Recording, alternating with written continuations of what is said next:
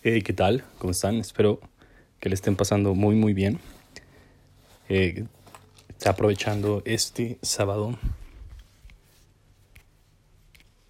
del mes de febrero, ya seis días de este mes que promete, promete bastante en cuanto a nuevas oportunidades, a cambios estructurales en economías importantes como la de Estados Unidos que afectan de manera directa el funcionamiento de países como México, Latinoamérica, decisiones centralizadas y descentralizadas que se hacen desde este país repercuten de manera directa, positiva o negativa en mercados internacionales. Vienen muchos cambios, hay propuestas para nuevas reformas de las que nos interesan en este programa, una de las que nos interesan, la reforma que se que propuso el presidente Joe Biden al incentivo, específicamente el impuesto a la inversión. Ese impuesto se planea que suba nuevamente, no se han dado cifras oficiales, no hasta el momento, o por los medios que yo he consultado, que son la página web de Forbes, la página web de The Economist y varios blogs que sigo. No, no he leído ninguno de ellos alguna cifra oficial. Si ustedes la saben, me la pueden hacer llegar a mi Instagram, arroba 19 Pero con esta nueva imposición hacia la inversión, la estrategia es que las personas con más dinero y las instituciones que se dedican a la inversión, al, al ejercicio bursátil, paguen más dinero. De esto se planea obtener beneficios sociales, se planea de igual manera dar subsidios a personas afectadas por la situación actual, pero por otro lado, va a repercutir en la cantidad de personas dispuestas a invertir.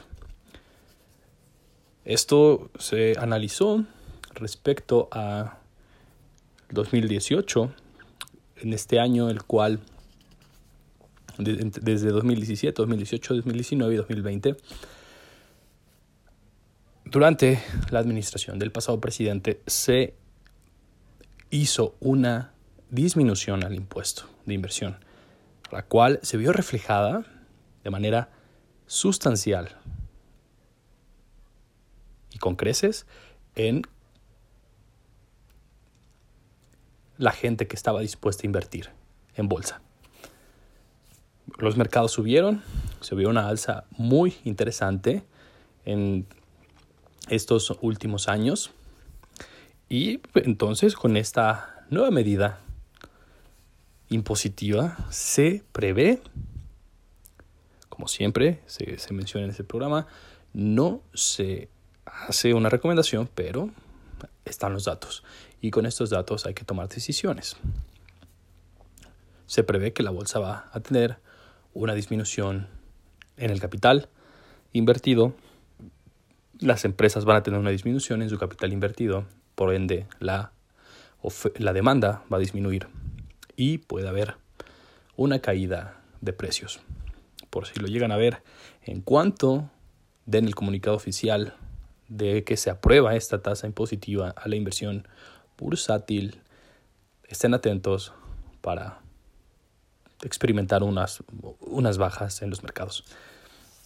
Con esto, con esta noticia, me gustaría también darle paso a una frase que me pareció bastante interesante el día de hoy, en la, la cual vi en una página de Instagram que sigo que se llama Trabajar desde casa, la cual dice, el individuo ha luchado siempre para no ser absorbido por la tribu.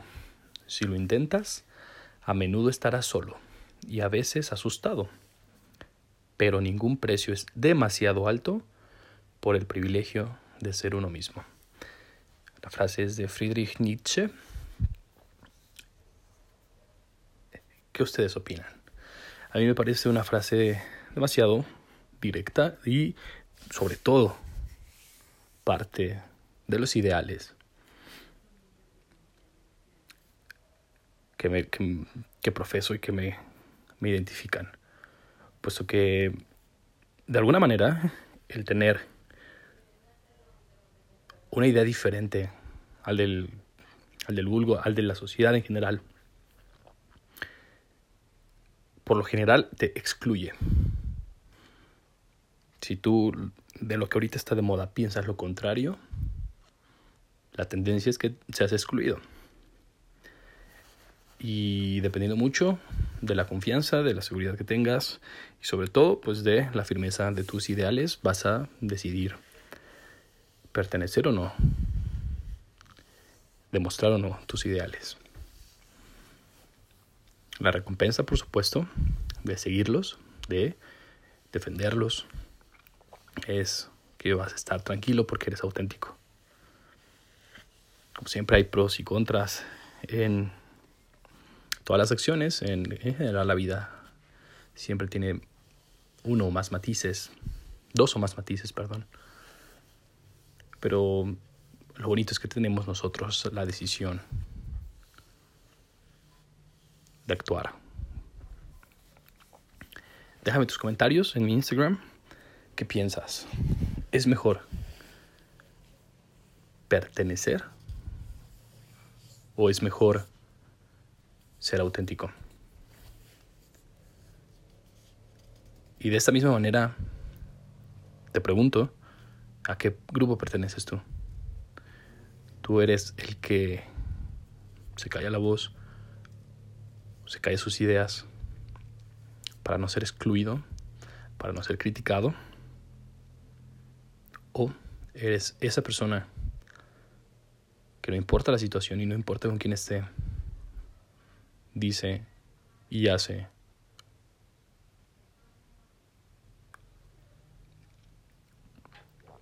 acciones de acuerdo a sus ideales. Vaya, esto es demasiado, demasiado polar. O sea, me parece que en general nosotros actuamos, la mayoría, en, tintas medias, dependiendo mucho, mucho, mucho el contexto, dependiendo también el interés que haya de por medio,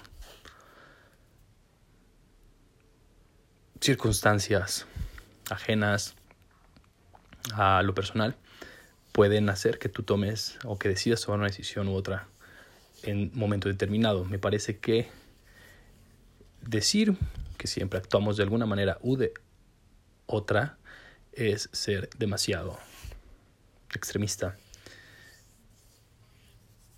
Lo ideal sería que o siempre siguieras eh, al, líder, o sea, que fueras un seguidor, un fiel seguidor, o que fueras un líder disruptivo en todo momento, en todo lugar y ante cualquier circunstancia. ¿Ustedes dónde piensan que están? ¿Dónde piensan que se ubican? Que tengan un excelente fin de semana. Nos escuchamos mañana.